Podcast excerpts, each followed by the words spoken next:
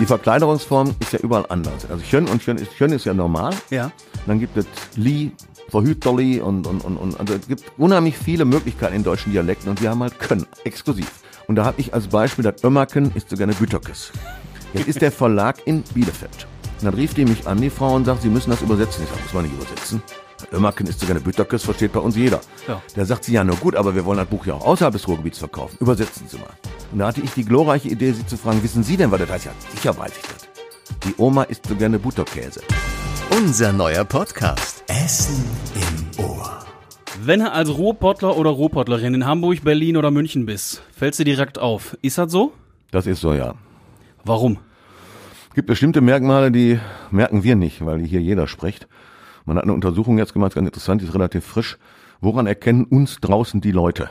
Und da hat jeder gedacht, hier, hör mal, machse, kannste, ist ja typisch, wat und dat. Wat und dat gibt's natürlich woanders auch. Ja. Rausgekommen ist also Nummer eins, und zwar ganz klar, das nicht gesprochene R im In- und Auslaut. Mutter, Butter, Schirm, Kirche. Wenn wir sagen Gelsenkirchen, dann wissen alle Bescheid. Nach dem einen Wort kannst du nicht mehr sagen, ich komme aus dem Münsterland. Ne? Das Doch, glaub ich, Münsterland ja. vielleicht noch, aber nicht, nicht, nicht, nicht Hamburg. Also ist eine besondere Sprache. Bist du stolz auf deine Sprache? Sehr, ja. Dann lass uns doch mal genau darüber sprechen, wen ihr jetzt schon gehört habt. Das ist Kalle Henrich. Der kommt hier aus Essen, aus Harzopf und äh, der hat nicht nur ein Buch über die Ruhrgebietssprache geschrieben, der hat sie auch täglich als Lehrer in der Gustav Heinemann Realschule, nee, Gesamtschule äh, in Schonnebeck erlebt. Hör mal, Kalle, schön, dass du da bist und herzlich willkommen in der neuen Folge vom Radio Essen Podcast Essen im Ohr. Sehr gerne. Ja, schön natürlich auch, dass ihr reinhört. Ich bin Fabian Schulenkorf und kann euch neben diesem Podcast Essen im Ohr natürlich auch noch die beiden anderen Radio Essen Podcasts empfehlen. Der Tag in fünf Minuten, darin gibt's jeden Abend in einer angenehmen Dosis das auf die Ohren, was am Tag so wichtig war und der Redebedarf. Da kauen die drei Kolleginnen und Kollegen aus dem Radio Essen Team das Wichtigste der Woche durch. Am letzten Freitag haben sie das sogar mit Glühwein gemacht. Nette Angelegenheit also. Ja, nett ist auch das, worüber wir mit, worüber und mit wem wir heute sprechen. Bei Radio Essen starten wir diese Woche nämlich mit dem Ruhrpott-Lexikon und deswegen haben wir uns mit Kalle Henrich, was das angeht, einen Profi eingeladen. Kalle Henrich ist nämlich einer, der sich mit der Ruhrpott-Sprache, äh, nennt man die Ruhrdeutsch? Ruhrpottdeutsch? Wie nennt man Ich die habe mein Buch Ruhrdeutsch genannt und seitdem haben das viele übernommen. Okay. Der Vorschlag war übrigens Ruhrpöttisch von dem Verlag. Da habe ich gesagt, nee, das hört sich wie spöttisch an, das passt nicht zu uns. Ruhrdeutsch habe ich durchgesetzt. Und spöttisch geht nicht über uns. Ruhrspött, Ruhrpöttisch hört sich doof an. Ja, aber du kennst dich damit äh, bestens aus. Warum? Ich habe von 1972 bis 77 Germanistik und Sport studiert fürs Lehramt an der Uni Bochum. Und genau in der Zeit, 1974 war es, äh, hat, haben sich bei Professor Grosse und Professor Menge hat sich so eine äh, Gruppe gebildet, so eine Forschungsgruppe zur Ruhrgebietssprache. Es war also praktisch in den 70er Jahren noch nie was gesagt worden zur Ruhrgebietssprache. Jeder hat vermutet, dass irgendwie durcheinander wurde. Und jetzt haben wir geforscht und haben eine ganze Menge rausgefunden und das Verrückte ist jetzt 50 Jahre später, das meiste gilt immer noch. Und einiges hat sich etwas verändert, aber interessant ist eben, dass äh, ich versuche mal das Wichtigste vorwegzunehmen, wir uns überhaupt nicht zu verstecken brauchen. Wäre jetzt nicht schlimm gewesen, wenn rausgekommen wäre, ein bisschen Jiddisch, bisschen äh, Türkisch, bisschen Polnisch, bisschen Niederdeutsch und ein Mischmasch, war ja, war ja das Vorurteil. Ja. Nee, es ist rausgekommen zu 90 Prozent, etwas über 90 Prozent niederdeutsches Erbe, also richtig Plattdeutsch. Natürlich sprechen wir nicht Niederdeutsch, wir sprechen Substrat des Niederdeutschen. Das heißt, 9 von 10 Prozent sind, äh, bei 99 von 100 Prozent sind bei uns aus dem Niederdeutschen.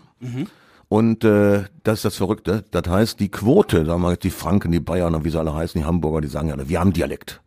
Ja. Dialekt haben die alle nicht. Das ist Regiolekt, weil der hat sich etwas abgewandelt mit den modernen Zeiten gegenüber dem früheren Dialekt.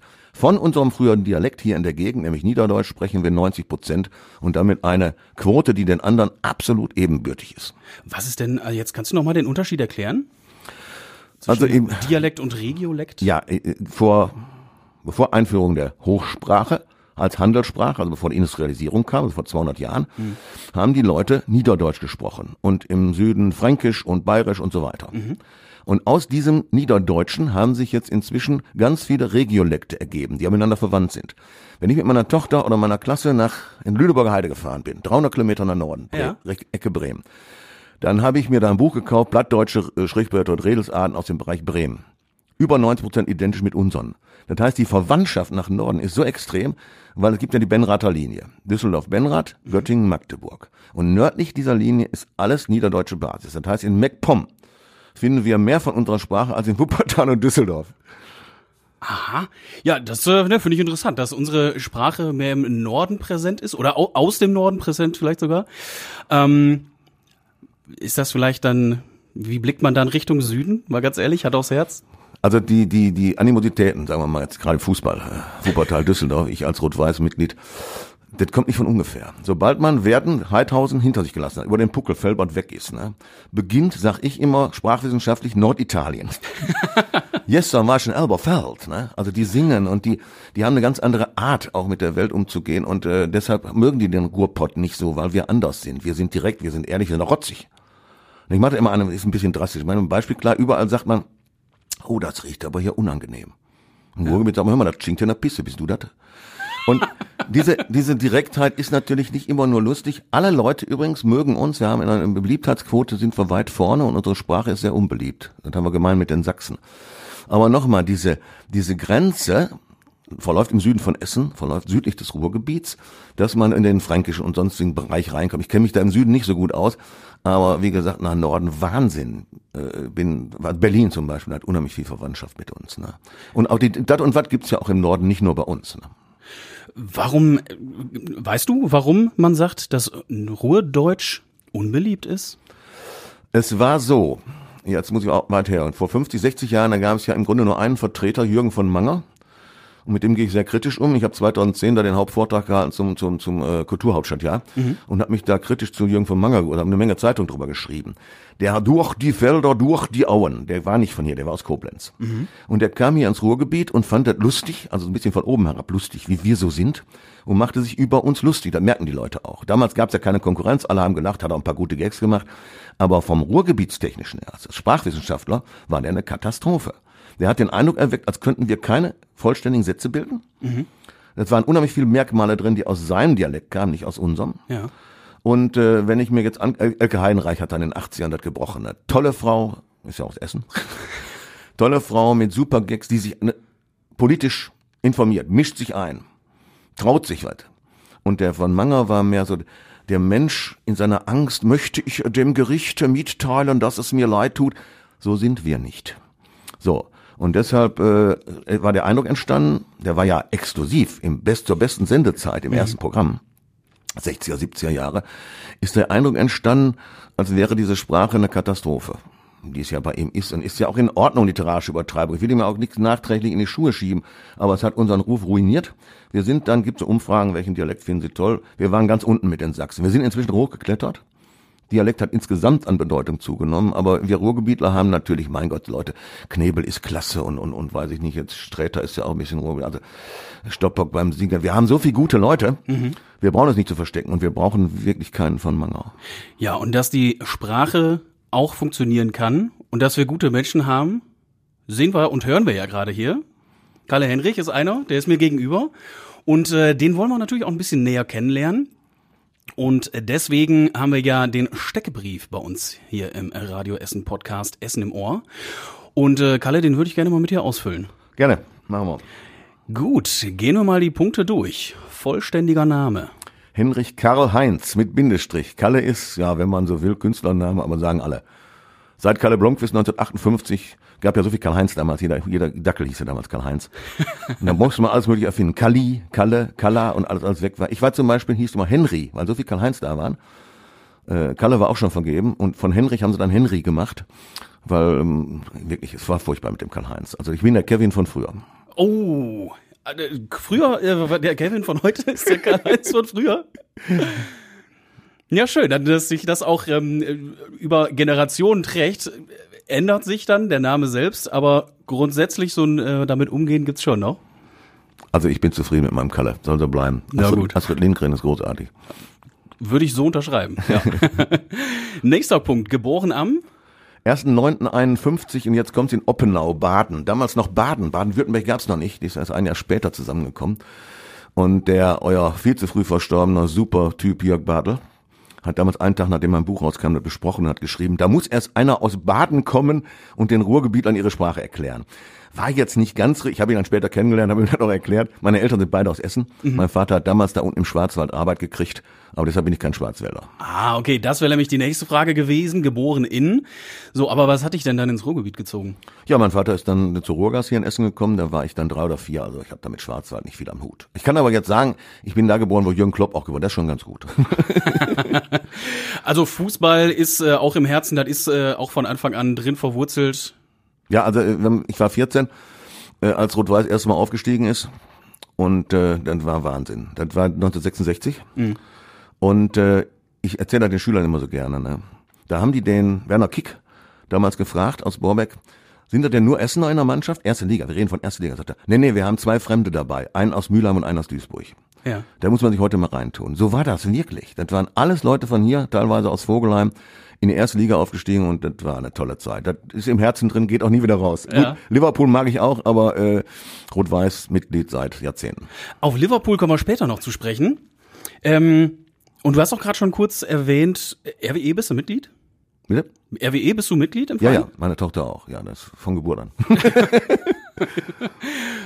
Direkt mit reingeboren. Ja, also ich sag jetzt mal, äh, ich bin zwar im, im, in, in der Mitte der Stadt Großwald-Moltke-Viertel in Essen-Süd, aber so Berge-Borbeck. Kann aber auch sein, meine Eltern sind aus Harzopf. Harzopf war damals 1910, 20 der dünn besiedelste, äh, der am dünnsten besiedelte, oh Gott, der am dünnsten besiedelte Stadtteil in Essen. Und in Berge-Borbeck waren so viele. Und dann haben sie äh, die Hälfte von Berge-Borbeck nach Harzopf umgesiedelt. Und äh, deshalb haben wir auch unheimlich lange noch für den Süden einen sehr hohen SPD-Anteil gehabt. Dann lernen wir jetzt hier nicht nur Sprach, sondern auch Stadtgeschichte. Ein bisschen, ja. Ja, jetzt hast du die Tochter schon angesprochen. Familienstand? Verheiratet seit jetzt 42 Jahren. Tochter Kara, auch Lehrerin, Englischsport und äh, unser ganzer Stolz. Und auch das ist der nächste Punkt, aktuelle Berufsbezeichnung. Pensionär oder Rentner, wie man will. Du warst aber, jetzt hast du es gerade auch schon angesprochen, vorher Lehrer. Ich war äh, einmal an der Gustav Heinemann Gesamtschule Lehrer für Deutsch und Sport und da ich so gewisse Fables noch habe, habe ich dann auch noch Latein und Philosophie unterrichtet jahrelang. Äh, Nebenbei so als Ausgleich, hat mir unheimlich Spaß gemacht. Ach so, macht man so nebenher noch? Ja, wenn jetzt zum Beispiel keine Lateinlehrer auf dem Markt sind und man möchte das anbieten, dann sagt man, wer kennt sich da aus? Ich habe am Burggymnasium in Essen neun Jahre, teilweise acht Wochenstunden gehabt. Ich habe mein Studium damit finanziert. Ich bin dann wirklich fit wie ein Turnschuh. Dann habe ich gesagt, mache ich gerne. Schöne Abwechslung. Und ehrlich gesagt, ich glaube, ich mache Latein nicht ganz so ernst wie die Experten und die Kinder waren zufrieden und ich auch. Das ist das Wichtigste, oder? Ich darf gestehen, ich habe keine einzige Unterrichtsstunde Latein gehabt. Kommt man so durchs Leben? Natürlich, aber meine Tochter zum Beispiel musste sich entscheiden zwischen Latein und Französisch und hat dann Latein genommen. Alle haben gesagt, ach, das arme Lehrerkind, ne, meine Tochter, meine Frau ist auch Lehrerin, das arme Lehrerkind muss Latein wählen. Sie hat aber gesagt, egal welches Quiz wir gucken, wenn ein Wort kommt, ihr kennt das Wort nicht, ihr kennt, ihr kennt aber die Bestandteile und könnt das Wort erschließen. Das möchte ich auch können. Man kann also mit Latein, wenn man Griechisch gehabt hat, noch ein bisschen mehr, fast jedes Fremdwort, das man nicht kennt, erschließen und das tut gut. Sag ich jetzt, von der Allgemeinbildung her ist das auf jeden Fall ein Vorteil. Ja, ich äh, habe Französisch genommen und selbst das funktioniert nicht mehr ganz so gut. Ja, da verliert man. Aber wie gesagt, durch Latein, dadurch, dass ich da äh, mein Geld als Nachhilfelehrer verdient habe als Student, also LKW gefahren, dann ist ein ganz wichtiger Teil auch für die Ruhrgebietsprache. Aha. Ich hatte LKW-Führerschein, war bei der Firma Walter Wolf in, in, in Steele.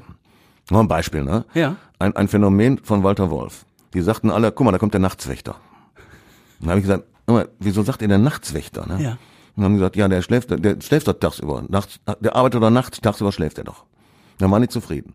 Dieses S, das ist zum Beispiel ein Phänomen, ich bin ja jetzt Sprachwissenschaftler. Ja. Gibt's im Ruhrgebiet Kommunionskind, Adventskranz, Bratskartoffeln, Nachtswächter, äh, Verschnaufspause, habe ich bei Radio Essen jetzt so. Der Regen macht eine Verschnaufspause. Wir machen S an Stellen, wo sie gar nicht hingehören, kann keiner erklären, gibt's auch keine Regel für, ist auch nicht niederdeutsch. Toll. Toll, dass es Sachen gibt, finde ich, die man nicht erklären kann. Wenn, Ra äh, wenn Radiomenschen genau sowas sagen, kringelt sich da irgendwas bei dir oder sagst du super? Nein, also die, die Sprache lebt und Sprache lebt auch davon, dass es so viele Varietäten gibt und vor allen Dingen alles, was Dialekt ist, was jetzt nicht Normsprache ist, ist da viel, viel äh, gefühlsbetonter. Ne? Also ich sag mal, die Emotionen kommen in der Sprache darüber. Das ist das Wichtigste bei uns. Hör mal, Wadis, kann ich dir helfen? Also, das ist ja schon fast ein Schli Schlusswort, aber wir sind jetzt noch ziemlich am Anfang. Ja- Es geht über Gefühle, geht über Emotionen, ja, die Sprache. Ähm, also tatsächlich, aber wie bist du dann dazu gekommen? Wir haben ja auch schon gesagt, du hast ein Buch geschrieben. Ich habe es hier neben mir liegen. Ruhe Deutsch heißt das. Ähm, ja, also natürlich der äh, Doppelbock von Zollverein ist das, ne? Ja. Vorne drauf. Die Da Sprache guckte ich drauf, während ich unterrichtete. Echt? Auf den Doppelbock, ja, ja. Oberste Theater Gustav Heinemann guckt man genau auf den Doppelbock. Ist ein schönes Gefühl. Schöner Arbeitsplatz. Ja, glaube ich. Ja, wir gucken hier nur in Anführungszeichen in die Innenstadt. Ähm, und äh, ja, aber in der Schule hast du einiges erlebt. Ja, ich habe, äh, viele Leute sagen, dann, warum bist du denn in der Emscher Zone? Da will doch keiner hin. Genau da wollte ich hin. Ich, äh, meine Eltern haben selbst Da, beide da, da muss ich kurz einhaken. Was ist denn Emscher-Zone? Emscher Zone ist der Bereich, in dem sozusagen die höchste Arbeitslosigkeit ist, die höchste Anzahl an Alleinerziehenden, die höchste Anzahl an Ausländerkindern und so weiter. Und dann möchten die Leute lieber dahin, weiß ich nicht, wo der Füller der Kinder nicht kratzt, sag ich jetzt mal. Ne? Und ich, als ich mich freiwillig in die Emscher Zone gemeldet habe, kam ich natürlich dahin, weil da gab es nur ganz wenige. Und ich bin da 44 Jahre lang, ich war erst noch an, an Leibniz in Altenessen, glücklich geworden. Ich mag die Menschen, die direkte Art, fühle mich da unheimlich wohl. Wäre am Gymnasium in Bredeney einfach falsch gewesen. Ich habe ein Helfersyndrom, stehe ich zu. Hat mir unheimlich Spaß gemacht, Leuten zu helfen, die zu Hause keine Hilfe haben, wo die Leute kein Geld für Nachhilfe haben. Da wollte ich sein. Und da war ich mit Menschen zusammen, wo also Freundschaft fürs Leben entstanden ist. Ich denke mal, in den sogenannten besseren Gegenden, da sollen auch die unterrichten, die da wollen.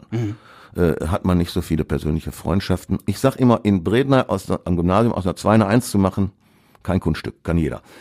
Aber in Schonnebeck bei einem aus Afghanistan, der im Grunde mehr 6 als 5 ist, mit dem 3 Minus Abitur zu machen, hast du Pipi in Augen, der und du und fällst die Arme und also ich sag jetzt mal, ich bin in der Beziehung äh, wäre nirgendwo glücklicher geworden als in Schonnebeck. 40 Jahre, elf Krankentage. Also alle vier Jahre als Deutscher war alle vier Jahre ein Krankentag. Ich glaube, das sagt, wie gern ich da hingegangen bin. Auf jeden Fall, ja. Und jemand von ja fünf, sechs auf eine drei zu holen, das hast du geschafft? Ja, also dieser, dieser äh, Shazab zum Beispiel, ne, der, äh, dem habe ich dann gesagt, ich kann dir jetzt sagen, wie alle sagen, in Klasse 10 oder 11, als ich ihn kennengelernt habe, du bist so weit weg, Abitur kannst vergessen.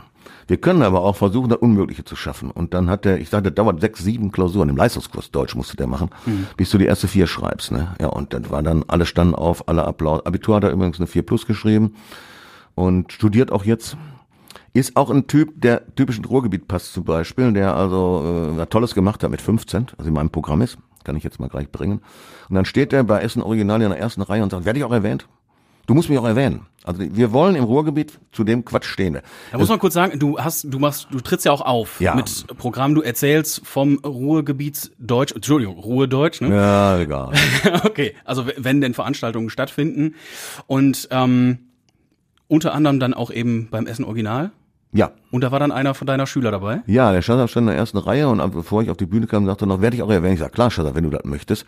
Jetzt die Geschichte. Ne? 15 Jahre ging um ähm, Bewerbung Und dann hat der Kollege, mein bester Freund, hat zu ihm gesagt, Schasser, du kannst nicht einfach schreiben, hier bewerbe ich als Bürokaufmann. Du musst das auch begründen. Und dann hat Schasser geschrieben, 15 Jahre und da steht er bis heute zu. Hiermit bewerbe ich als Bürokaufmann jetzt. Schon in meiner Jugend habe ich mich immer sehr für Bürokratie interessiert. Klasse Ding. Das darf nicht verloren gehen und der steht dazu. Wir im Ruhrgebiet, wenn wir Quatsch machen, wir stehen dazu. Ich erzähle dann immer die Geschichte, ich habe ja wie gesagt, LKW gefahren, 70er Jahre als Student und dann bin ich, war ich in Dortmund Hörde musste zu einer Firma, aber ich wusste nicht, wo die war, ich fand die jetzt nicht. Jetzt bin ich kein typischer Mann, der jetzt fährt bis in Ewigkeit, nicht ich frag, ich halb an und sag zu einem, so passiert. Können Sie mir sagen, wo die, sagt, er, weiß ich, kann ich Ihnen sagen, gut, kann ich Ihnen. Also geradeaus bis zur Ampel, dann rechts. Dann immer geradeaus und dann bis wo mein Schwager wohnt und dann links. Bis wo mein Schwager wohnt. Und dann haben wir beide gelacht, weil ich ja nicht weiß, wo sein Schwager wohnt. Das ist so typisch. Der macht was lustig, wir lachen beide drüber, die Geschichte prägt sich ein. Das ist uns nicht peinlich, wir finden das gut. Ja. Wir lachen gerne, ne? auch über uns.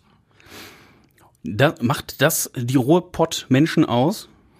Wie, Ja, ist so, wie ist so unser Humor? Wenn du äh, auftrittst, was kommen da für Leute hin?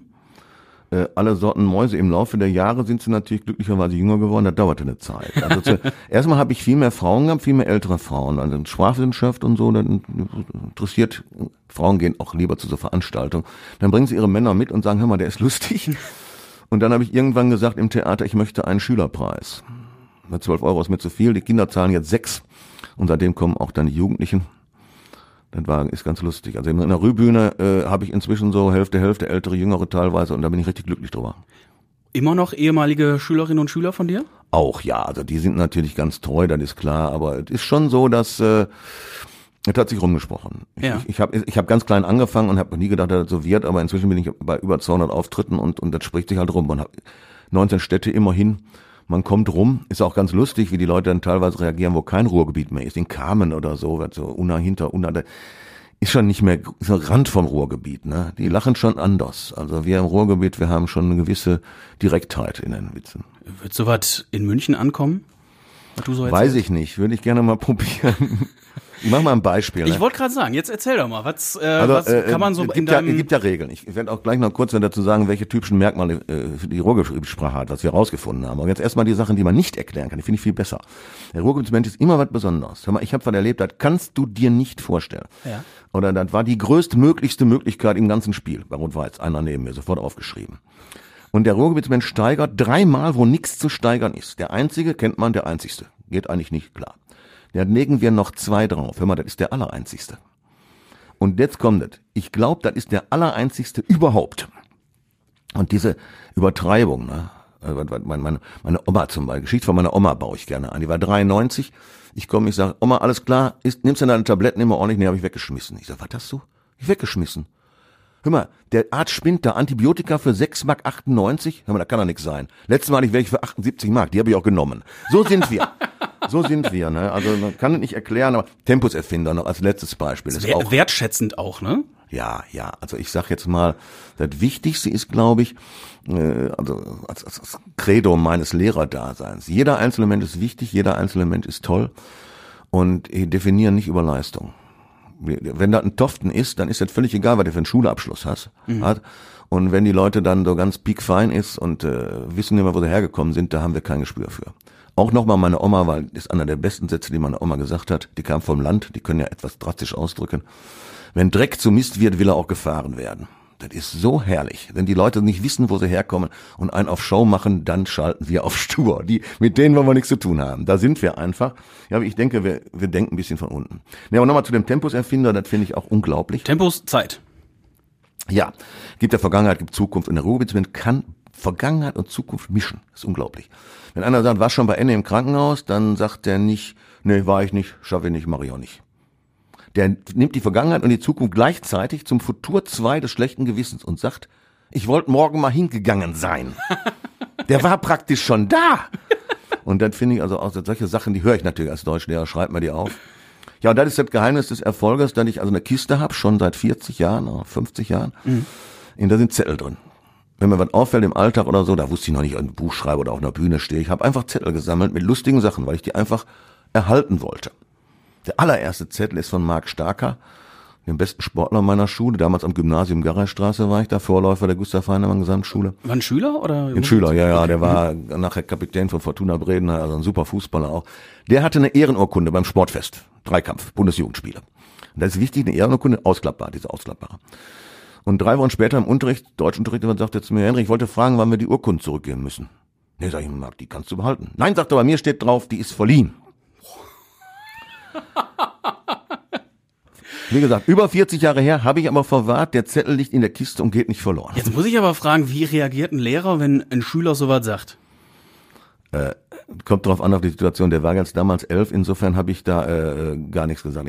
Später haben wir drüber gelacht. Ja, okay, weil äh, jetzt äh, frage ich mich selbst. Jetzt hab ich habe gelacht. Ist das überheblich, wenn ich jetzt lache? Nein, nein, nein, nein. Also ich glaube, die, die, die Schüler wissen ganz genau. Ne, ich war, ich war äh, Vertrauenslehrer auch. Und dann kam ein Schüler zu mir und sagte, der so und so, der ist immer so gemein. Ich sag, was hat er denn gesagt? Ja, du alter Pannemann. Ja, sag ich doch auch schon mal so aus Spaß. Ja, sie meinen das ja auch nicht so. Ach schön. Also die wissen schon, wer was sagt, dann das können wir ganz gut abschätzen. Ja. Und wenn einer, äh, so wie meine Lehrer, die Kinder von oben herab behandelt, das war einfach so in 60er Jahren. Jugendliche oder Kinder sind bösartige Wesen, deren Willen man brechen muss, damit man über sie herrschen kann. Das war furchtbar. Das war furchtbar. Und das erzählen ja viele. Und wenn man dann irgendwas gemacht hat, kommt nach vorne. Elf Jahre. Und der haut einem rechts und links mit der Hand ins Gesicht und man setzt sich dann wieder hin. Das ist so erniedrigend, da vergisst mein ganzes Leben nicht. Ne? Und dann habe ich mir gedacht, als ich Lehrer wurde, mach alles anders als die und gib jedem das Gefühl, dass er wichtig ist und dass du ihm hilfst. Wie hast du das denn geschafft? Weil man hört ja oft von Menschen, wie sie erzogen wurden, dass sie sagen, boah, nee, das ist mir unangenehm, das wollte ich so nicht haben. Ich gebe das so auch nicht weiter. Und letzten Endes wären sie genau so. Ja, ich glaube, das lag daran, weil unser Klassengemeinde, wir hatten gerade goldenes Abitur, habe ich organisiert, 50 Jahre Abitur. Und da haben wir uns nochmal darüber unterhalten, ne, dass wir, dadurch, dass der Druck von außen so stark war und wir so richtig runtergedrückt worden sind, äh, so eine große Gemeinschaft entwickelt haben. Wir haben ein Fußsystem gehabt, da haben zwei, drei Leute Abitur gemacht, die hätten nie Abitur gemacht, ohne unsere Klasse. Ein Wahnsinnssystem. Um Punkt 11.11 Uhr 11 wussten alle Bescheid. Einer schmeißt irgendwas hin unter Getöse und gleichzeitig werden die Zettel verteilt. Der kriegt die drei, der kriegt die vier. Ich habe sowohl Zettel gekriegt, wo ich jetzt schwach war, Griechisch oder Mathe, mit, habe aber auch Zettel verteilt, wo ich gut war, Englisch oder so. Das heißt, jeder hat jedem geholfen und bis heute treffen wir uns alle nach 50 Jahren und sind dann bierselig um 12 Uhr und sagen, wir waren ein toller Haufen. Ich denke mal, der Druck von außen kann auch zu Solidarität führen. Ja. Und wenn das jetzt 50 Jahre hält, das ist doch schön. Und äh, die Geschichte bleibt jetzt unter uns, ne? Also Klar, ansonsten ist jetzt auch verjährt, ne? Ansonsten ist jetzt auch verjährt. Ist auch verjährt. Okay, dann ist Nein, aber dieser, dieser Lehrer ist es wirklich so, wenn, wenn du so erniedrigt wirst von der ganzen Klasse. Als ich die Todesanzeige dann Jahrzehnte später von dem gelesen habe, da habe ich so gedacht, was empfindest du jetzt? Ne? Weil wenn dich jemand mit 10 oder 11 so erniedrigt und das, das sitzt so tief, das ist ganz böse. Ne? Aber man kann jetzt äh, selbst da reinverfallen, man kann aber auch versuchen, das Gegenteil zu machen. Ne? Und du, wenn ich das jetzt so raushöre, hast das Gegenteil gemacht oder auch Ich Geschichten, die ich schon von dir gehört habe. Ich hoffe es. Ähm, nehmen wir zum Beispiel die beiden Mädels, die mal so ein Formular ausfüllen mussten, glaube Ja, ich. ne? das ist eine relativ frische Geschichte noch. Ich war in der Oberstufe auch tätig als Beratungslehrer und dann kommen ja Seiteneinsteiger, gerade bei der Gesamtschule, Seiteneinsteiger von der Realschule, um bei uns Abitur zu machen. Die sind dann so 16, 15, 16, melden sich an, wie beim Arzt. Zettel, DIN A4, Name, Vorname, Anschrift. Und da gehe ich da vorbei und dann sagt die eine zu der anderen, und das kann man nicht erfinden, hör mal, was hast du denn bei Konfession geschrieben? Sagt die andere 36, 38. Und da habe ich nicht gelacht, einfach nur aufgeschrieben. Oder noch so ein Beispiel, wo man wirklich nicht lachen kann. Eine Mutter sagt beim Elternsprechtag, und du möchtest lospusten, aber schreibst es dir nur ganz vorsichtig auf und lachst, wenn die weg ist. Mit die Fehler dürfen Sie den Jungen nicht so übel nehmen. Sie müssen mal akzeptieren, mein Sohn ist anerkannter Lesegastiker. So, ich habe dann nicht gelacht. Hab gesagt, einen Moment, ich muss mir mal irgendwas aufschreiben. Ich, ich wollte gerade sagen, wir sind die Unter und wir dürfen jetzt lachen, ne? Das, Darf nicht verloren gehen. Darf Ja, nicht verloren ja. gehen. wie holst du die Geschichten nur aus der Schule oder wo holst du die sonst so her? Nein, dann ist ja wirklich äh, gerade im Ruhrgebiet auch ganz toll, wenn man also beim Einkaufen zum Beispiel zwei ältere Damen neben mir, da wollte ich mal ein eigenes T-Shirt draus machen, die, die Kabarettisten haben immer ein eigenes T-Shirt. Dann sagt die eine Frau, wer im Wühlen an dem Wühltisch, ne, sagt Ja. sie, hör mal, genau wie deine Jacke, nur anders. Da habe ich mir gedacht, das ist typisch, das ist typisch Ruhrgebiet, ne? Oder, Aber warum ist denn sowas typisch Ruhrgebiet? Weil äh, es ist ja äh, so gesehen schon, tut mir leid, aber gut, zähle ich mich jetzt mit zu. Das klingt doch eigentlich absurd. Ich will nicht sagen dumm, aber ne, ist wie deine Jacke nur anders. Ja, aber Herz auf der Zunge ist das Problem, ne? Wir, wir filtern nicht, ne? Ja. Also ich hatte früher rote Haare und die Kinder haben mich dann immer gehänselt. Ja, Osram und was nicht alle, ne? Und dann kamen wir in den Süden, da haben wir irgendwie, weiß ich nicht, Baden-Württemberg, meine, meine Geburtsheimat sozusagen. Oder auch in Wien, sagte dann eine Bekannte, dieses wunderschöne Kastanienbraun, ne? Ich will nicht verarscht werden. Ich weiß, dass alle machen sich lustig. So sind wir nicht. Wir Ja. sind dann direkt und ehrlich und das ist auch gut, weil du weißt, wo du dran bist, ne? Also, ähm, wie kann man das noch am, am Beispiel klar machen? Aber noch, noch mal eine Mutter. Nochmal. Elternsprechtag. Einmalig auch, ich habe nicht gelacht, aber ich habe in der Geschichte verarbeitet. Es ging darum, dass, ich sage jetzt mal genau, genau, wie der Satz hieß, weiß ich nicht mehr, der Junge hatte eben gesagt, ich gehe im, ich geh im Keller. Dann hatte ich als Deutschlehrer unterstrichen, im Keller und daneben geschrieben Kasus. Dann kommt die Mutter und beschwert sich und sagt, ich, sie, sie machen das ja nicht mit dem Unterricht, aber sie machen aber auch Sachen, die kann man nicht nachvollziehen. Da schreibt der Junge, ich gehe im Keller, ne, und sie schreiben Kasus daneben. Jetzt hat er in der Berichtigung geschrieben, ich gehe im Kasus. Hören Sie mal, wer spricht denn so? Da lache ich dann nicht, aber schreibe ich auf. Und verarbeite ich auch. Mhm, Wie, wie kriegt man das hin, da dann äh, ruhig zu bleiben? Übungssache. Okay. Nein, aber, aber äh, zu der Frage außerhalb der Schule. Ne? Ich muss also mit meiner kaputten Hüfte muss ich zum Arzt nach Mülheim immer und dann parke ich vor so einer Pizzeria. Da steige ich aus und werfe mein Geld in den Parkautomaten. Guck, Neueröffnung. Die Pizzeria hatte Neueröffnung. Kein Italiener. Erkläre ich gleich warum. Und da ist ein riesiges Schild in, im Fenster und ich denk, die schreiben dein Programm. Du brauchst es nicht selbst zu erfinden. Da steht, zur Neuer Neueröffnung die ganz besondere Pizza. Pizza mit Pharmaschinken. Und da habe ich mir gedacht, toll, ist der ehrlich oder doof? Daneben stand Spaghetti ohne Haar, der war also doof. Okay. Nur, das stand da ein Jahr lang, ich komme ja da immer hin, jede Woche. Keine Ahnung, ich gehe da auch nicht rein und sage, hören Sie mal, das heißt Parmaschinken, ne? aber die Geschichte ist ja toll, ne? finde ich, finde ich wirklich, also, äh, Ja. Fahrmaschinen kennen. Also außerhalb, außerhalb der Schule auch gerne. Aber äh, wo du auch gerade sagtest, ähm, diese, diese, diese ehrliche und offene Schnauze, das sei jetzt einfach mal, ne? Da darf ich aus Erfahrung auch sagen, ich komme gebürtig aus dem Münsterland und ich musste mich anfangs ganz, ganz stark daran gewöhnen. Das glaube ich. Denn gerade, ja, es ist, ne, sind die Westfalen, was man denen auch so nachsagt. Man schweigt sehr viel vor sich her und äh, schweigt sich gerne aneinander an und ähm, ja, wie der Vorgarten aussieht, ist ganz, ganz wichtig, weil was die Nachbarn sagen, ne? Und dann komme ich hier an und äh, ja, da wird hier gesagt, hör mal, du Panekop, äh, mach mal einen Meter Platz hier oder so, ne? Und da muss, also ich musste mich dran gewöhnen, fand ich ganz schön schwierig. Ne, glaube ich. Aber dann darf ich nämlich genau das sagen, was du auch gerade sagtest. Irgendwann habe ich gedacht, dann stehst du da irgendwo so am Regal und äh, jemand steht neben dir und möchte da äh, irgendwie, ja, ich sag mal auch an die Zeitschriften und sagt dir nix. Dann denke ich, nö, dann sag mir doch jetzt, du Biskop, äh, was stehst du hier so rum? Ich muss da auch mal dran, ne? Naja. Also ich hatte äh, ein Beispiel, also ich wurde mal, was mir zum ersten Mal aufgegangen ist, äh, dieser Unterschied zwischen dieser offiziellen Sprache und dieser sehr emotionalen äh, Ruhrgebietssprache. Das lag an diesem Burggymnasium oder Burggymnasium. Wir sprechen ja der CH statt G im Auslaut. Da sind wir jetzt schon beim ersten Merkmal. Ganz typisches Merkmal, also Teich. Das ist der, der quakt, in, in, wo, der, wo der Frosch drin quakt, das ist der Teich. Und wo man die Plätzchen draus macht, auch der Teich. Ist alles Teich bei uns. Also Teig kennen wir nicht. Ne? Und so hatte ich dann also, wie das so ist, gesagt, ja, ich bin am Burggymnasium. Und dann wurde ich da zusammengeschissen. Das heißt Burggymnasium, das ist ein G. Wir sprechen hier vernünftig. Da wusste ich Bescheid. Kam mir nach Hause, der Mietskaserne, Max-Reger-Straße 1. Nachbar kommt raus, meine Mutter und ich, und ich sag Guten Tag. Meine Mutter sagt, sag Guten Tag, wir reden normal. Wir sind normale Menschen. So gerät man zwischen die Fronten. Ne? Ja. Und das ist mir schnell aufgefallen, dass es eben zweierlei Sprachebenen da gibt. Und die Hochsprache hat einfach nicht die Emotionalität wie, wie, wie die äh, Fußballplatz oder weiß ich nicht. Äh, ein Freund von mir, der ging mal mit mir auf die Trabrennbahn, ist ja direkt neben meiner Schule gewesen. Ich sagte, was ist jetzt hier? Da laufen Pferde durch die Gegend. Interessiert mich nicht, die haben Nummern. Was soll ich jetzt hier? Und in dem Moment, glücklicherweise, schreit der Mann neben uns, fahr im Stall mit die Kuh. Und dann sagt er, super, vier Worte, zwei Kautesfehler. Hier bleibe ich. Hier ist schön. Ja, ja. Und äh, das war auch nicht schlecht. Ne? Also ich sag jetzt mal, da an der, an der Front sozusagen, weiß ich nicht, Trabrennbahn, Fußballplatz, da kann man die Ruhrbildsprache erleben, wie sie ist. Ne? Von da aus sind dann doch bestimmt auch die ein oder anderen Geschichten in deinem Kästchen dann gelandet. Ja, oder? natürlich. Ich habe auch eine Geschichte Trabrennbahn geschrieben, zum Fußball eine Geschichte oder so. Ne?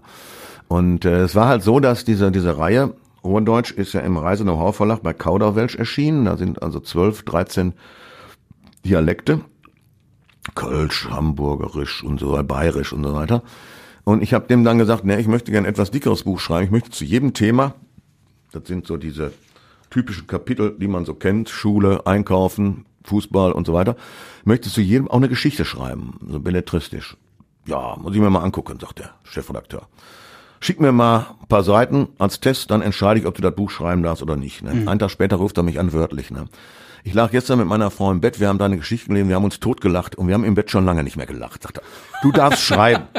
Ja, dann habe ich wirklich das Buch in sechs Nächten geschrieben.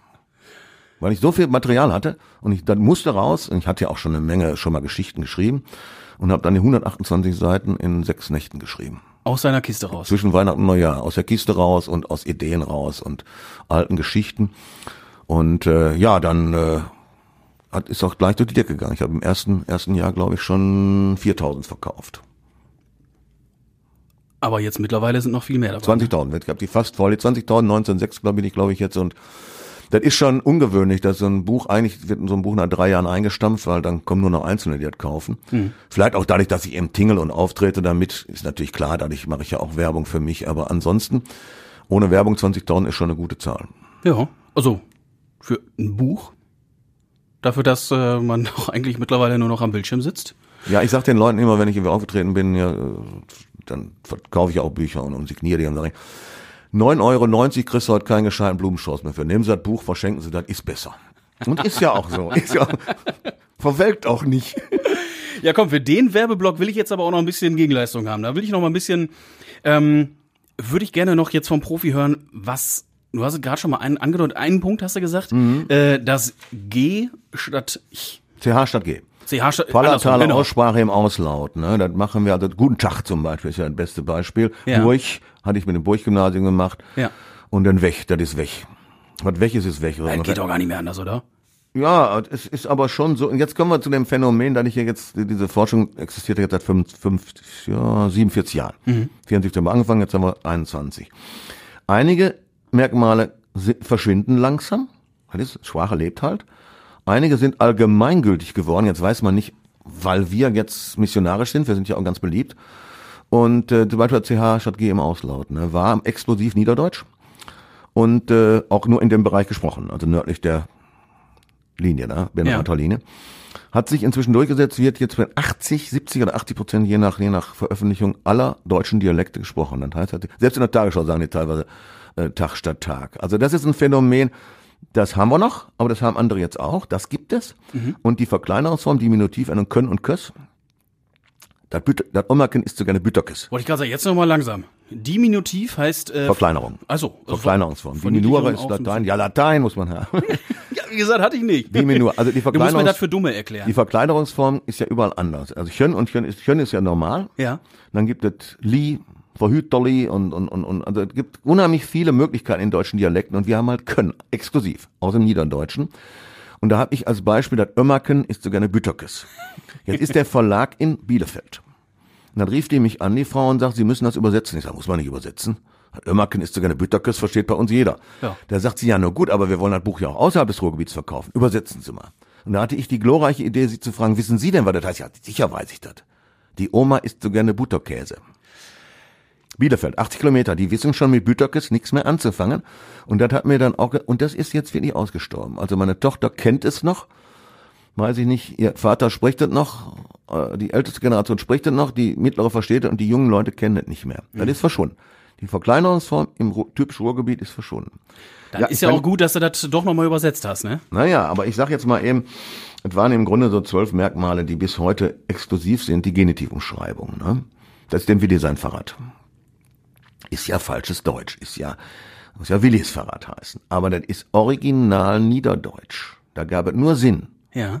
Dieses Possessivpronomen Sinn, Sein, auch für, damals übrigens auch dann für, für, für alle, auch für Frauen. Meine Oma sagte immer, dann ist die Petra sein Verrat, haben sie alle aufgeredet. Die kam vom Land und die, die sagten immer Sinn, immer. So, also Genitivumschreibung ist typisch. Verlaufsform ist typisch. Der ist gerade am Telefonieren. Mhm. Ist auch falsches Deutsch, ein Grammatikfehler im Grunde sogar. Er ist gerade im Begriff zu telefonieren, er ist dabei zu telefonieren, aber viel zu umständlich. Das ist die englische Ing-Form und das wird sich durchsetzen. Ich bin überzeugt, ich bin jetzt 70, ich werde das immer erleben, aber diese tolle Verlaufsform, der ist am Telefonieren. Mhm. Die ist kürzer als die normalen Formen, die ist griffig und so schlimm ist sie auch nicht, die wird sich durchsetzen. Wenn ich das jetzt so in der Klausur geschrieben hätte bei dir? Ja, unter strengem Ausdruck, klar. Also Grammatik ist mir zu hart. Kommt natürlich drauf an. Man muss ja auch wissen, zwischen wissenschaftlicher und Umgangssprache unterscheiden. Die Schüler sollen schon unterscheiden können. Die sollen sich schon vernünftig ausdrücken. Aber ich nehme es ihnen nicht übel, weil mhm. es ja unser dialektales Erbe ist. Ne? Also haben wir Genitivumschreibung, Verlaufsform am Arbeiten. Fehlende Endkonsonanten. Ich habe erstmal nicht reagiert. Nicht ohne T, ma ohne L, un ohne D. Das merken wir gar nicht. Nee. Wir sprechen ganz viele Endkonsonanten nicht. Und äh, ist jetzt kein schlimmer Fehler, wird uns auch nicht groß angekreuzt, aber erkennen tut man uns schon daran. Kontraktion ist klar. Hasse, machse, kannse, willze. Was? Kontraktion? Kontraktion, Zusammenziehen Kontraktion. von Wörtern. Das ist, äh, Kontraktion ist eigentlich ein medizinischer Begriff, wenn man Muskel zusammenzieht. Und den hat man übernommen. Kontrara heißt zusammenziehen haben die mir voll Lach gesagt. Hören Sie auf mit Ihren komischen Ausdrücken hier, schreiben Sie zusammenziehen von Wörtern, die Leute sollen das alle verstehen. Ja, sag ich ja. Ist ja auch richtig. Was und das ist klar, Auslautverhärtung. Das ist interessant, Auslautwörter, nix wie weg, habe ich gedacht. Hab ich. Habe ich. Ein weiches B machen wir zu zwei P. Hab ich nicht. Hab ich nicht. ja. Oder weg. Weg. Weg damit, ne? Also Auslautverhärtung ist typisch, nicht gesprochenes R im In- und Aus, habe ich schon gesagt. Ganz mhm. typisch. Da geht die ohne Skier um eine Kirche. Wir können dann R in, im Innersilbe und am Ende nicht sprechen. Mutter, Butter, das kann er. Gut, wir sprechen der Anfang der Silbe, im Anlaut. Also wir sagen nicht Äppelken statt Räppelken. Aber ansonsten gibt's kein R bei uns. Und daran werden wir erkannt. Das ist so typisch und ist auch Niederdeutsch. Kommt ja gleich noch. Pluralsuffix S. Wenn ich in Schonnebeck frage, Kinder, wie heißt die Mehrzahl von Junge, dann sagen die Jungs. Wieso? Ich sage, das Wort gibt es nicht. Wie gibt es nicht? Sagt doch jeder. Ja, sagt jeder, heißt aber Jungen. Sagt doch keiner. Stimmt. Also die Pluralsuffix S, ganz typisch. Verkleinerungsform. Hatte ich schon CH statt G, hatte ich schon Rückversicherungspartikel, ne? Weißt du, ne? So kann der mir nicht kommen, ne? Woll im Sauerland, Gell im Süden, bei uns, ne. Weißt du, ne? Wie heißt das jetzt nochmal? Rückversicherung. Ich versichere mich zurück, dass der andere mir auch noch zuhört, weißt du, ne? Ja, ja, ja. Guck mal, ne, weißt du, ne? So kann er mir nicht kommen, ne? Das ist ganz typisch. Ja, und jetzt kommen wir zum letzten und wichtigsten Problem, dem Einheitsartikel, also die Kasusvertauschung, ne? Fahr im Stall mit die Kuh ist ja nun wirklich schlimmes Deutsch. Woher kommt das? Auch der schlechte Ruf der Ruhrgebietssprache beruht ja auf den Kasusvertauschungen. Jetzt kommen wir also zum heiklen Weil's, Thema. weil's falsch ist. Ja, Weil's- natürlich ist es ja, falsch. Hochgrammatikalisch eigentlich falsch. Aber Tatsache ist, jetzt erstmal festgestellt, alles, was ich genannt habe, kommt aus dem Niederdeutschen. Da wir natürlich auch noch einen ganzen Hochdeutschteil sprechen, noch ein paar andere Sachen, sprechen wir Substrat des Niederdeutschen, weil das der mit Abstand größte Anteil ist. Habe ich ja gesagt, 90 Prozent Niederdeutsch in unserem Regiolekt. Damit ist er dem Dialekt nicht identisch, aber fast ganz viel übernommen. Ja, und jetzt kommen wir dazu, es gab vor 200 Jahren, vor 150 Jahren nur Einheitsartikel. Es gab keine Kasus. Ön, ne und de. Also de zum Beispiel, de war alles. Der, die, das, dessen, dem, den, wie im Englischen the. Mein Schwiegersohn ist Engländer, der ist jetzt ein paar Jahre hier, der spricht hervorragend Deutsch, aber mit den Artikeln immer noch schwierig, ist ja unheimlich schwierig. Das hätten wir uns ersparen können, wenn wir beim Niederdeutschen de geblieben wären. Ja. Oder ne zum Beispiel. Wir unterscheiden nicht zwischen Dativ und Akkusativ im Regiolekt. Ich ziehe mir Socken an die Füße, anschließend habe ich Socken an der Füße. Ich gehe in eine Kirche, ich bin hier gerade in eine Kirche. Einmal Dativ, einmal Akkusativ. ja. Und jetzt kommen wir zu dem Soziolekt-Aspekt, der jetzt für den Germanisten so wichtig ist. Das hat mit Schicht natürlich auch zu tun. Wenn ich groß werde, als Kind von Leuten, die manuell arbeiten, die müssen jetzt nicht arm sein, da müssen die arbeiten, können auch, weiß ich nicht, äh, Handwerker sein, die mehr Geld verdienen als ich Lehrer. So, dann kommen die ja mit diesen Einheitsartikeln aus. Gib mal eine Schippe rüber, ne? So, die Kinder hören also von den Eltern nur den Einheitsartikel. Von den Nachbarn auch, von Oma und Opa auch, von ihren kind, äh, Freunden. Jetzt kommen die in die Schule und sollen plötzlich zwischen Dativ und Akkusativ unterscheiden. Und der Dialekt ja nicht tut. Der kennt nur einen Einheitskasus mit einem Einheitsartikel und das Einzige, was er kennt, ist die Genitivumschreibung und die ist auch noch falsches Deutsch. So, und jetzt nehmen wir meine Tochter, Mutter Englischlehrerin, Vater Deutschlehrer, die hat gar keine Chance, die Kasus falsch zu machen. Die muss also in Deutsch 1 stehen, aber nicht, weil die jetzt, ja, die ist auch toll, aber die anderen Kinder haben die Chance nicht, wenn alle um mich herum mit den Einheitsartikeln zurechtkommen und ich dann auch plötzlich, und dann soll ich jetzt unterscheiden, wie heißt das Ding jetzt, in der Schule, in die Schule? So, weil ich nur in der Schule bis dahin gesagt habe. Der Einheitsartikel des Niederdeutschen ist verantwortlich dafür, dass die Leute, die manuell tätig sind, also die nicht so viel mit Sprache zu tun haben, und das sind ja die Hälfte der Menschheit sozusagen, dass die äh, Schwierigkeiten haben mit den Kasus und das ist keine Sache der Intelligenz, absolut nicht, absolut nicht. Deshalb bin ich Gesamtschullehrer geworden, weil ich denen helfen will, die solche Fehler machen, aber nicht, weil sie dumm sind, sondern aufgrund ihres Regiolektes, der auf einem Dialekt basiert und das ist es. Ja. Ruhrdeutsch ist wirklich zu 90 Prozent Niederdeutsch und die ganze Geschichte mit den Polen und so und die große Beeinflussung ist Quatsch. Ruhrdeutsch hat ja auch seine eigenen Begriffe. Könntest du mir da ein paar von übersetzen? Ja, das ist schwierig. Ich habe jetzt hier, in, also die haben in dem Buch hinten praktisch im Anhang als Wortregister über 1000 Wörter gefunden. Ne? Der ist baselig, Drei reichen mir. usselig, Ballon, bange Buchse. Was ist denn? Hast du Appelkitsche zum Beispiel? Habe ich hier stehen? Appelkitsche, Ja, ja. Was ist das? Appelkitsche kommt aber, glaube ich, wobei ich weiß, aus dem Westfälischen, da bin ich jetzt nicht sicher. Also, äh, also es gibt viele Begriffe, die nicht direkt von uns, Doppelminner zum Beispiel für Kaffeemaschine, stammt aus dem Bergischen, ist nicht, nicht von uns. Hätte ich, ist ein Fehler in meinem Buch. Doppelminner hätte ich als Bergisch ausweisen Oha. müssen. Ja. Aber es ist interessant, dass das Jiddische mehr Einfluss auf unsere Sprache hatte, was Wörter angeht, als jede andere Sprache. 70 Begriffe. Ich fange mal an mit bestusst und bekloppt. Beides Jiddisch. Ich bin dem Jiddischen sehr dankbar. Ohne diese beiden Wörter Dann könnte ich gar nicht Auto fahren. Erklär mal kurz das Jiddische, bitte. Die, die Rotwelsch oder Jiddisch ist praktisch die Umgangssprache der jüdischstämmigen Leute, die ja sich überall verteilt haben und auch im Handel viel tätig waren und, und, und, bei, bei Banken und so weiter. Und die haben also eine ganze Menge Ausdrücke, die so schön sind, dass die Leute dann übernehmen. Ja. Ich sage jetzt mal ein Beispiel, von dem keiner glaubt, dass es nicht von uns wäre. Maloche. Das ist Jiddisch ja, ist, also ist mal das- nicht das, unser Maloche, ist unser Wort schlechthin, ne? Ja, ja. Ist es nicht, ist Jiddisch. Und noch besser, das Wetter heute passt das gut, ist uselig, ne? Ja. Das ist uselig. Jiddisch. Aha. Und dann bin ich, das häufigste, was ich gefragt war mit all meinen Vorstellungen war, na, anschließend fragen die Leute, ja, wo kommt das her, wo kommt das her? Stickum, der sitzt da so Stickum in der Ecke. Ja. Wo kommt das her? Hab ich gesagt, weiß ich nicht. Kann Jiddisch sein, kann Polnisch sein, kann Niederdeutsch sein. Ich habe es noch nicht gefunden. Wir haben es jetzt gefunden, auch Jiddisch. Und der Professor Menge, und damit auch ich, sagen praktisch, der Anteil, wie gesagt, Bestuss, bekloppt, weiß ich nicht, äh, Pennen, Pofen und so weiter, das ist alles aus dem Jiddischen. Mhm. Ich kann jetzt aus dem Kopf nicht alle 70 aufsagen. Ich sage nur diese 70 Begriffe, die uns so selbstverständlich vorkommen. Maloche und Usulich so als beste Beispiel oder ja. Stickum. Die haben wir übernommen. Das sind auch unsere. Das ist ja gar nicht mehr Jiddisch. Das ist ja jetzt auch unseres. Nur, der Einfluss von keinem anderen ist so groß. Bei den Polen, das ist jetzt interessant, da gibt's eine Top Ten der vom Polnischen übernommenen Begriffe. Die ist so absurd, weil schon den dritten keiner mehr kennt. Ich frage die Leute dann. Motek. Dann wissen die Älteren Hammer, die Jüngeren wissen das nicht. Das ist die Nummer eins. Die Nummer zwei ist Matka. Ist schon ein Problem. Eine junge, hübsche, schlanke Matka gibt es nicht. Das ist immer etwas älter, etwas dicker, so eine Matrone. Die Matka. Das Wort ist also schon, wie man in der Sprachwissenschaft sagen würde, periorisiert. Zieht schon nach unten. Matka ist schon nicht so neutral. Und der dritte Beispiel ist dann Dobsche. Da bin ich jetzt raus. Alle sind raus. Bei mir sind im Schnitt so 100 Leute in der Rührbühne und dann zeigen zwei oder drei auf bei Dobsch. Und dann sage ich, okay, Sie sind polnischstimmig, ne? Ja klar, mein Opa war Pole. Dobscher ist gut.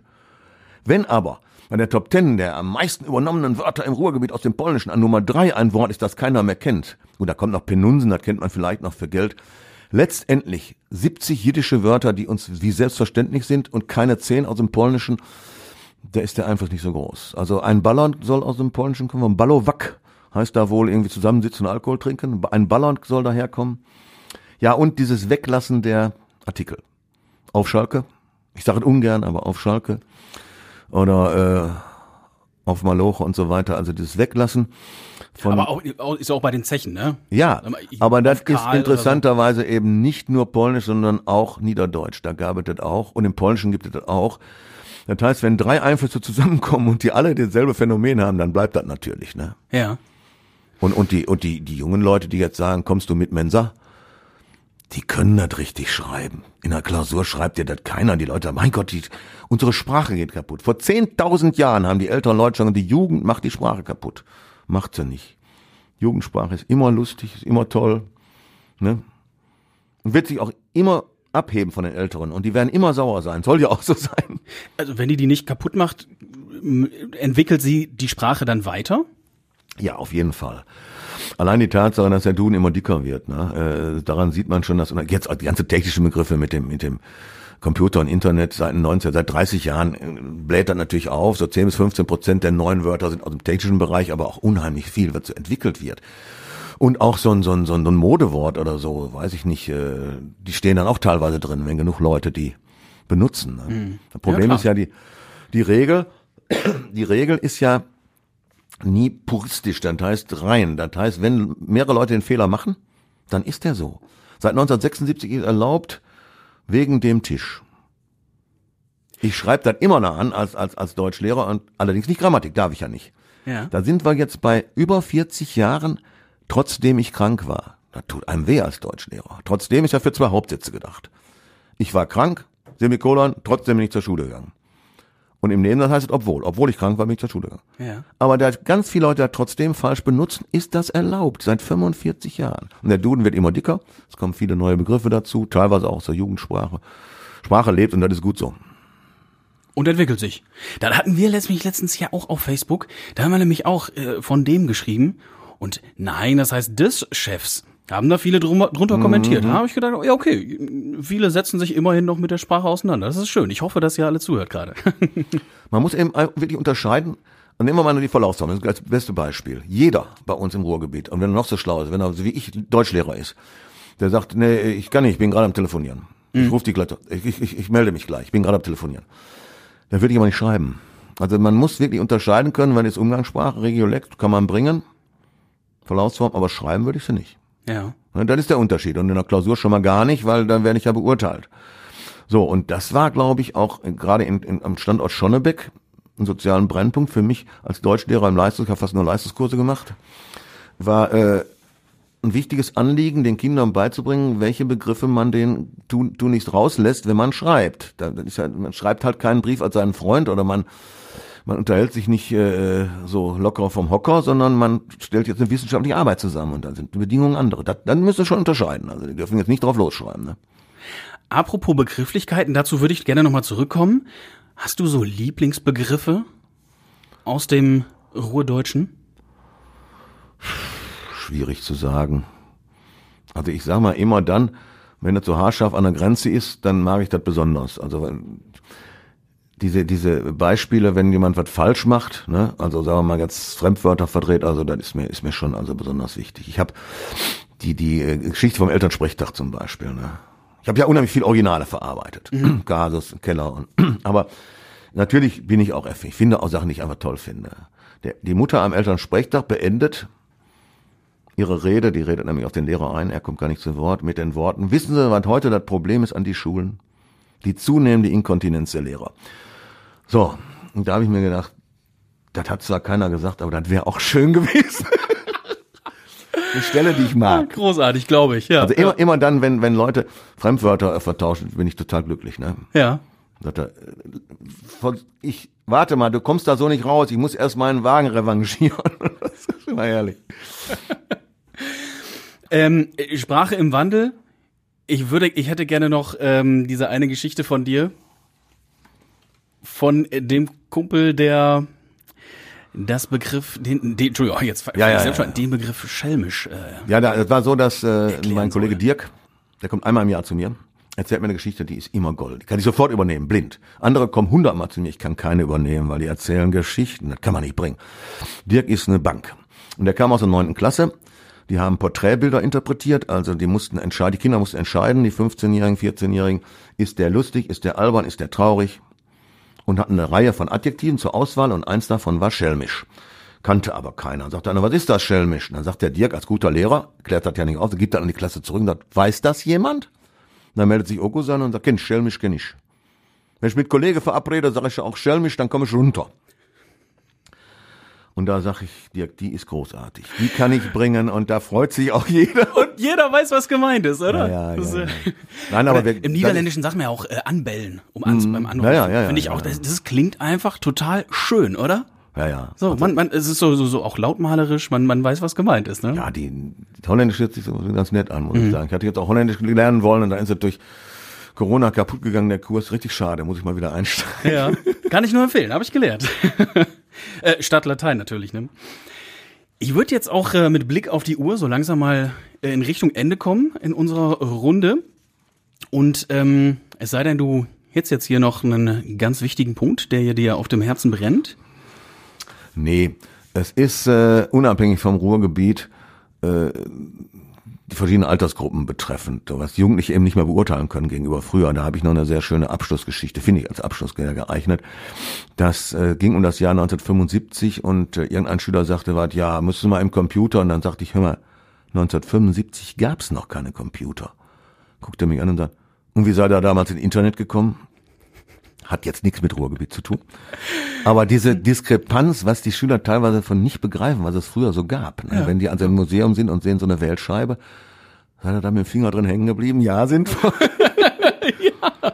Zeiten ändern sich, ne? Das ist irre. Klar. Ja, und Sprache eben auch, ne? Meine Frau sagt, in Englisch, Englischbuch gab es eine Geschichte, da glauben die Kinder in Schottland im Urlaub die, das äh, ungeheuer Loch Ness gesehen zu haben, ne? Ja. Und dann machen die ein Foto und dann warten die eine Woche lang, bis der Film entwickelt ist und rennen dann dahin, gehen zum Briefkasten und gucken, und gucken ob das auf dem Heute würden die sofort gucken auf das Bild. Ja, die klar. Geschichte ist rausgenommen worden aus dem Buch. Man kann gewisse Geschichten nicht mehr erzählen, weil die Kinder sagen, verstehe ich nicht. Ja, nee, glaube ich. Ja, ist doch ja. schön, ne? Oder wie auch in, in Filmen oder so dann ja so romantisiert wird, ne, wo dann noch die Fotos rumhängen und so. Und ich denke mir, aber nee, niemals in so einem Krimi oder so. Die Fotos, die sind alle im, äh, im, im Handy oder Computer die hängen da nicht irgendwie ja. in der Schublade. Meine Nichte so, sagt, wenn sie sieht, wie ich Anfang der 70er aussah, Haare auf den Schultern, Vollbart, hör mal, du siehst aus wie ein Penner. Und sag, ja, so sahen wir damals aus. so, aber ähm, eine Folge Essen im Ohr geht ja nicht ohne unsere kurze Satzrunde zu Ende. Und die würde ich jetzt mit dir, Karl-Heinrich, nochmal durchgehen. Ich fange einen Satz an und du beendest den. Ja. Wenn ich nicht in Essen wohnen würde, würde ich Richtung Norden wohnen. Bremen, Hamburg, Schleswig-Holstein, Ostfriesland jederzeit. Wegen der Sprache? Ich mag die Leute. Ich habe da als Kind viel Zeit verbracht. Ich fühle mich da einfach wohl. Ich bin da, bin da einfach gerne. Und wenn wir, machen unsere Fahrradtour, meine Frau und ich, ich wieder mal in den Norden, sie wieder mal in den Süden, müssen wir abwechseln. ja, okay. Integration und Inklusion gehört zum Ruhrgebiet, weil? Ich sage jetzt mal ganz banal, wir das besser können als andere. Ne? Also es ist unglaublich, diese Selbstverständlichkeit wahrzunehmen, dass Menschen verschieden sind und nicht von vornherein Angst zu haben. Ne?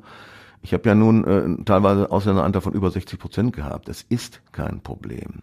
Es gibt schon Probleme, Animositäten, das wissen wir, die Ausländer untereinander. Das ist teilweise wirklich ein Problem. Sollen wir jetzt nicht zu klein malen, weiß ich nicht. Die, die Nordafrikaner untereinander oder auch äh, Kurden, Türken und so weiter. Das gibt es sicherlich und Libanesen.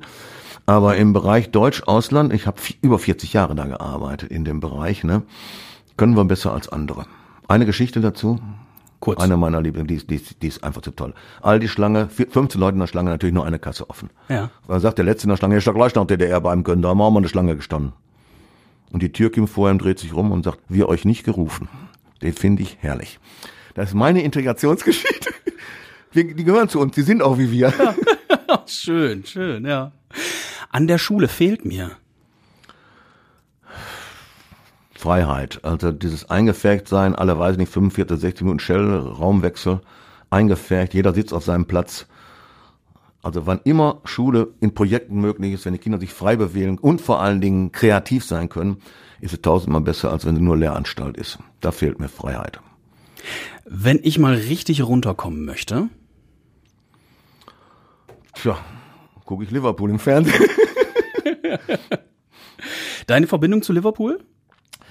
Ja, ich habe viele Freunde. Wir sind oft in England. Ich habe viele Freunde, die zu Liverpool halten und habe dann auch früh gemerkt, dass mein Herz da schlägt. Und dann kamen Michael Owen und Stevie Gerrard aus der eigenen Jugend und die fand ich beide ganz toll. Und dann seit 35 Jahren bin ich also jetzt dann ja, 5, 5, 26 Jahre sind die jetzt raus. Fast jedes Spiel auch im Engländer und äh, war auch jetzt da, Stadionführung, hat eine Tochter uns geschenkt. Also man, äh, Campino ist ja auch Liverpool-Fan. Der hat Ja, ja, man, ja. man sucht sich den Verein nicht selbst raus. Wenn das Herz schlägt und du willst unbedingt, dass der gewinnt, da, da machst du nichts gegen, dann ist es so. Rot-Weiß und Liverpool ist schon Herzensangelegenheit. Schöne Stadt und mehr als die Beatles. Ja, Liverpool ist ganz toll, auch die Museen und, und, und auch die, die, die, die, die, äh, Klopp hat es ja so gesagt, eine Stadt, in der man abends ganz toll irgendwo hingehen kann, außer mit meinem Gesicht. Kloppo. Ja, ja gut. Ich, Aber ich konnte noch überall hingehen. schöne Pubs da. Ist, äh, Ja. mal da, kann ich auch nur empfehlen. Letzter äh, Satz in der Kurzsatzrunde, was ich den Essenerinnen und Essenerinnen, Essenern schon immer mal sagen wollte. dass wir zwar der Mittelpunkt des Ruhrgebiets sind, aber eben nicht die einzigen. Und dass diese Kungelei, dass die Städte jeder für sich kungeln. Und dass er, also ich war damals war in der, äh, bei den Grünen in der, in der äh, Gruppe Ruhrstadt.